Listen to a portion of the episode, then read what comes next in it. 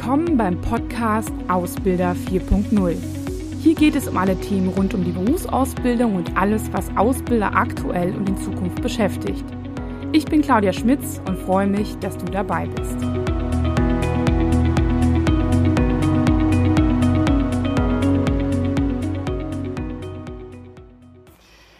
Ja, herzlich willkommen heute zum Thema Shell-Jugendstudie und was bedeutet das für die Ausbildung. Es ist eine neue Shell-Jugendstudie rausgekommen. Ähm, ja, immer im Abstand, glaube ich, von zwei bis fünf Jahren äh, wird diese Jugendstudie entwickelt und ähm, man schaut sich genauer an, wie tickt die Jugend heute. Und das ist ja besonders interessant auch für uns, nämlich ein bisschen zu schauen, ähm, wie sieht unsere aktuelle bzw. zukünftige Zielgruppe aus in der Ausbildung oder auch schon fürs Recruiting. Ähm, es ist immer gut, wenn man so eine Jugendstudie dann auch mal liest. Es gibt ja so Zusammenfassungen und Ideen und ähm, natürlich auch so ein bisschen was, was man jetzt schon irgendwie über die Nachrichten mitbekommen hat. Aber die Frage ist ja immer, was bedeutet das denn jetzt eigentlich für die Ausbildung? Und da möchte ich heute ein bisschen drauf eingehen und habe mir mal so ein paar Thesen äh, rausgezogen, ähm, um einfach mal zu schauen, was hat es vielleicht für einen Einfluss oder worauf sollte ich vielleicht in Zukunft noch verstärkt achten. Ähm, vieles wurde ja auch bestätigt in dieser Shell-Jugendstudie, ähm, beispielsweise auch ein höheres Politikinteresse als noch, sage ich mal, Generat also ähm, Personen von vor zehn Jahren oder sowas, ähm, als diese Studie entwickelt worden ist.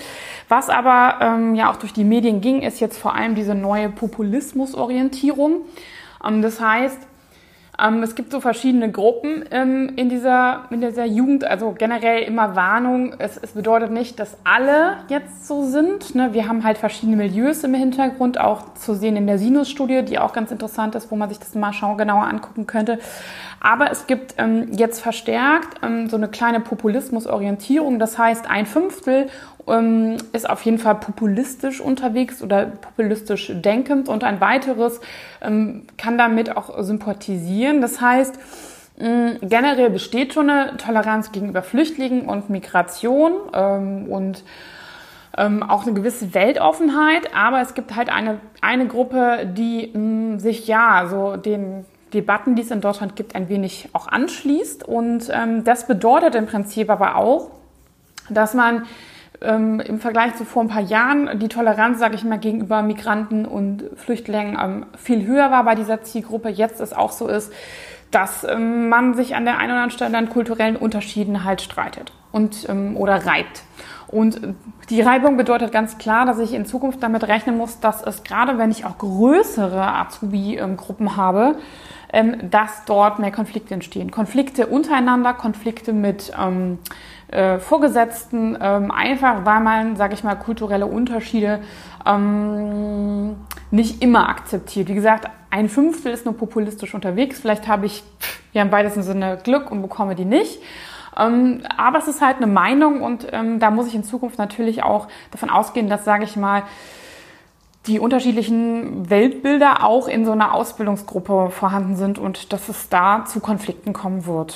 Ähm, ja, was das bedeutet, bedeutet eigentlich auch, dass sie mehr als Sozialpädagoge tätig sein müssen und da auch Aktivitäten der Kommunikation, Schulung, Sensibilisierung der Auszubildenden, halt auch da Unterstützung, wie gehe ich mit anderen Meinungen auch um, fördern müssen.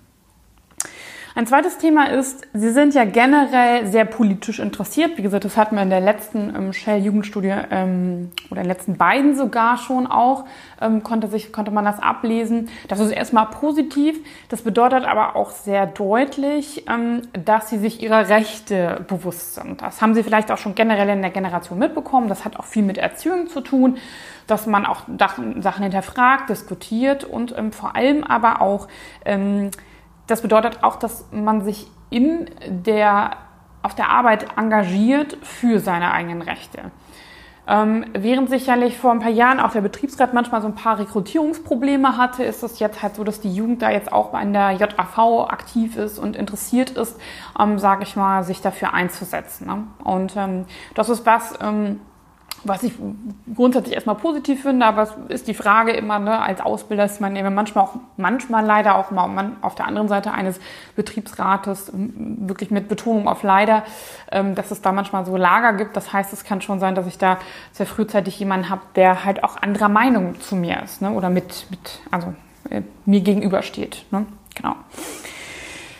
Der dritte Punkt ist, Verhält das Verhältnis der Eltern ist weiterhin gut, ähm, sehr, sehr freundschaftlich ähm, von beiden Seiten aus. Ähm, Eltern werden nicht immer als Vorbild genommen, was das Berufliche angeht, aber sie werden als Gesprächspartner, als Freunde gesehen. Und das bedeutet auch ganz klar, dass ich im Recruiting-Prozess und generell auch in der Ausbildung die Eltern mit einbeziehen muss. Einbeziehen, dass sie die sekundäre Zielgruppe sind bei der Rekrutierung also angesprochen werden müssen und einbezogen werden müssen.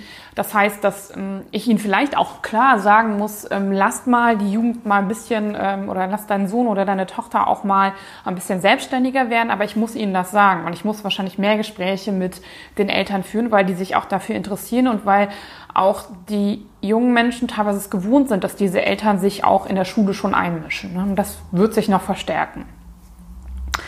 Ähm, der vierte Punkt ist, Freunde, Familie und das Thema Umwelt sind wichtiger als der höhere Lebensstandard. Also das heißt, ähm, Leistung ist zwar nicht unwichtig, aber mh, hm, ich möchte, dass es meiner Familie gut geht. Ich möchte genug Freizeit haben, mit meinen Freunden Zeit verbringen und ähm, auch das Thema ähm, Umwelt ist nicht so unwichtig. Das heißt, ähm, wie kann ich meinen Job vereinbaren mit der, ähm, mit meinem, also meine Ausbildung oder meinen Job, der danach kommt, mit meinem Leben und meinen Ansprüchen? Ähm, Freizeit und natürlich auch Arbeitszeiten sind da ein großes Thema. Also was ich immer erlebe, ist, ich weiß auch nicht so richtig, woher es kommt, aber alle haben immer so ein bisschen Angst, dass sie halt von ihrem Arbeitgeber ausgenutzt werden und ähm, empfinden das dann halt auch wieder in Kombination mit dem Bewusstsein für Rechte manchmal, ähm, ja, ähm, schwierig, wenn sie freitags nach der, äh, nach der Berufsschule noch mal in den Betrieb müssen und so weiter. Also das heißt, ähm, dort ist nochmal ein viel stärkeres Bewusstsein jetzt da und das heißt auch für sie, dass sie überlegen müssen, wie kann man die Ausbildung, aber auch das, was danach kommt, besser noch mit den Bedürfnissen vereinbaren. Also ähm, wie werden woanders hingehen, wo sie bessere Angebote bekommen, was das Thema angeht. Ähm, dann auch nicht unbekannt das Thema Nummer 5 und zwar ein sicherer Arbeitsplatz, also Sicherheit. Sicherheit, Sicherheit ist in krisengebeutelten Gesellschaften immer wieder ein großes Thema. Das haben wir generell bei der Generation, aber ähm, jetzt auch wieder in dieser Studie bestätigt. Ähm, es muss ein sicherer Arbeitsplatz sein, der sinnvolle Aufgaben hat und der auch Möglichkeit zur Freizeit bietet. Ähm, grundsätzlich irgendwie was, wo ich sage, finden wir wahrscheinlich alle irgendwie sehr gut. Ähm, und daher ist das was, ähm, wo gerade Unternehmen, die, sage ich mal, etwas ähm, sicherheitsbewusster aufgestellt sind, also ich erlebe es gerade so in Behörden, wo Verwaltungsfachangestellte gesucht werden, ist es noch deutlich leichter als, sage ich mal, in der Industrie. Das heißt, damit kann man natürlich auch ganz bewusst spielen und sagen, hey, hier Sicherheit, das Thema Übernahme spielt da immer eine Rolle, ähm, aber auch so Karrierewege aufzuziehen oder auch zu zeigen, wie auf welchen sicheren Beinen das Unternehmen steht und wie, ähm, ja, sage ich mal, Freizeit auch ähm, gelebt werden kann in Kombination mit dem Job. Das ist ein wichtiger Punkt. Ähm, nächster Punkt, ähm, generell Tendenz zu höherem Bildungsabschluss, logisch. Ähm, das erleben wir seit ungefähr 10, 15 Jahren. Jetzt weiterhin, also jetzt fällt es uns erst auf, aber ähm, vor 15 Jahren war das auch schon so ein Thema. Ähm, das wird sich auch noch weiter verstärken. Das hat ganz ganz klare Gründe auch in der Gesellschaft. Ne? Also ähm, die, die Kinder haben, vielleicht auch in dem Alter, können sich ja auch mal fragen, ähm, was sie ihren Kindern empfehlen würden. Ähm, die meisten sagen, mach eine Ausbildung und danach ein Studium, aber die sagen halt nicht, mach nur eine Ausbildung oder Ausbildung ist ja auch was. Ne? Ähm, also viele wollen ja auch einfach, dass es ihnen besser geht als also ihren, dass ihren Kindern das besser geht als ihnen selbst. Und das heißt, sie schauen auch, dass sie möglichst halt einen höheren Bildungsabschluss bekommen, äh, mit Nachhilfe und mit allem, was sich tut. Und das ist grundsätzlich ja auch gut. Das bedeutet aber auch, dass wir, ja, ähm, dass sie dass wir genug Konkurrenz quasi haben auf dem Markt. Ähm, also wenn wir uns dann halt auf Abiturienten stürzen. Die haben eine große Auswahl, weil natürlich alle gut ausgebildete haben wollen. Und die Frage ist aber auch, was kann ich diesen Abiturienten denn halt dann bieten? Ne? Ähm, wenn ich die haben möchte. Das ist halt so ein Punkt. Ähm, also was kann ich denen bieten, dass sie ähm, auch bei mir bleiben, dass für sie die Ausbildung halt keine Abstufung ist. Viele machen deswegen auch das Thema duales Studium, aber das bedeutet auch, dass ich danach auch Stellen haben muss, die, die das ähm, empfinden. Da denke ich eher so an, sage ich mal, so ein bisschen eine individuellere Ausbildung. Das heißt, zu schauen, wie kann ich halt so High-Performer, die sich vielleicht auch so ein bisschen schon in der Ausbildung etwas langweilen oder das Gefühl haben, ähm, ja, dass, dass das nichts wert ist, auch nochmal die Ausbildung aufwerten durch Auslandsaufenthalte, durch besondere Projekte, die die machen müssen, durch vielleicht auch ähm, ähm, zusätzliche Lerneinheiten, die sie online machen können, ähm, einen weiteren Abschluss, vielleicht schon während der Ausbildung. Also es muss ja nicht immer ein Studium sein, sondern zum Beispiel so ein Betriebswirt noch ähm, parallel zu machen oder nicht komplett parallel, aber vielleicht dann so direkt im Anschluss oder im letzten Jahr schon anfangend. Ähm, also das sind so Themen, über die ich mir Gedanken machen muss, ähm, aber auch natürlich danach gucken muss, okay, ähm, was werden denn da auch für Personen gesucht und ähm, ist, was kann ich denen bieten oder im Vergleich auch zu anderen bieten. Ne? Das muss ich mir wirklich viel stärker nochmal überlegen. Ja, dann ähm, auch nicht unbekannt das Thema digitale Dienste. Also das Smartphone ist der starke Begleiter. Die nutzen das 24 Stunden, sieben Tage die Woche. Es gibt natürlich auch einen Anteil, die das eher weniger nutzen. Ich habe letztens auch noch mal ein, zwei Personen getroffen, die gar kein Handy haben. Also, ähm, aber grundsätzlich muss man schon sagen, dass alle irgendwie dann ähm, ja, äh, mit dem Smartphone ausgestattet sind. Und viele von denen lernen halt. Also die lernen das schon in der Schule, dass man damit Vokabeln trainieren kann. Das heißt, ich muss mir Gedanken machen, wie ich dieses Smartphone, von dem die ja kaum noch wegzubekommen sind und übrigens wir alle ja auch nicht, ähm, gut in die Ausbildung zu integrieren. Also durch Lern-Apps, durch mobiles Lernen, ähm, durch äh, verschiedene Module, die sie machen können, durch Prüfungsvorbereitung ähm, und so, solche Themen. Ähm, übrigens auch ganz interessant, also sie benutzen sowieso gut wie keine PCs und Tablets. Also ähm, jemand mit einem Tablet zu locken, ich kann es mir kaum vorstellen, dass das irgendwie genutzt wird oder so. Sei denn, ähm, sie bekommen den Auftrag, dass sie damit lernen sollen. Aber zu Hause nutzen sie das eigentlich gar nicht und haben da auch wenig Interesse. Also da würden sie, glaube ich, mit der Apple Watch irgendwie dem einen oder anderen eher einen Gefallen tun. Ähm, ja, und dann ähm, das Thema Politikinteresse noch als, ähm, als abschließenden Punkt und vielleicht auch das Thema, wo man sich auch fragt, äh, Nachhaltigkeit. Da haben wir ja jetzt in den letzten Monaten auch gesehen, dass politisch sich da ähm, viele Debatten gefahren wurden. Und ähm, das Umweltbewusstsein ist da sehr, sehr stark. Ähm, auch ähm, in, also durch die ganze Jugend hindurch, also stärker als man so denkt.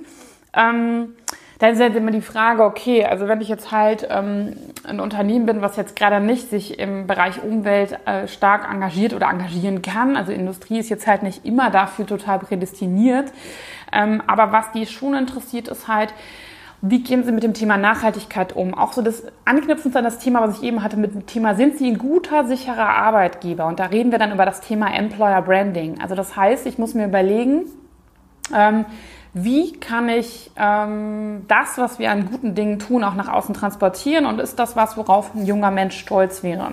Und da ist das Thema Sicherheit und Nachhaltigkeit auf jeden Fall groß. Ne? Also ähm, da sich auch wirklich zu überlegen, ich meine, das können Sie in der Ausbildung nicht immer alleine ähm, überlegen, das ist auch ein kulturelles Thema, gerade wenn da, ähm, wenn man da noch nicht unternehmerisch so weit ist, aber zu überlegen, okay, was, was sind wir denn für, was macht uns dann zu einem guten Arbeitgeber, der vielleicht diesen Aspekt mit beinhaltet und tragen wir den nach außen, weil man geht generell immer davon aus, dass man ein guter Arbeitgeber ist, aber das weiß nur keiner, vor allem nicht die Leute, die bei Ihnen irgendwie arbeiten oder noch nicht arbeiten, das meine ich.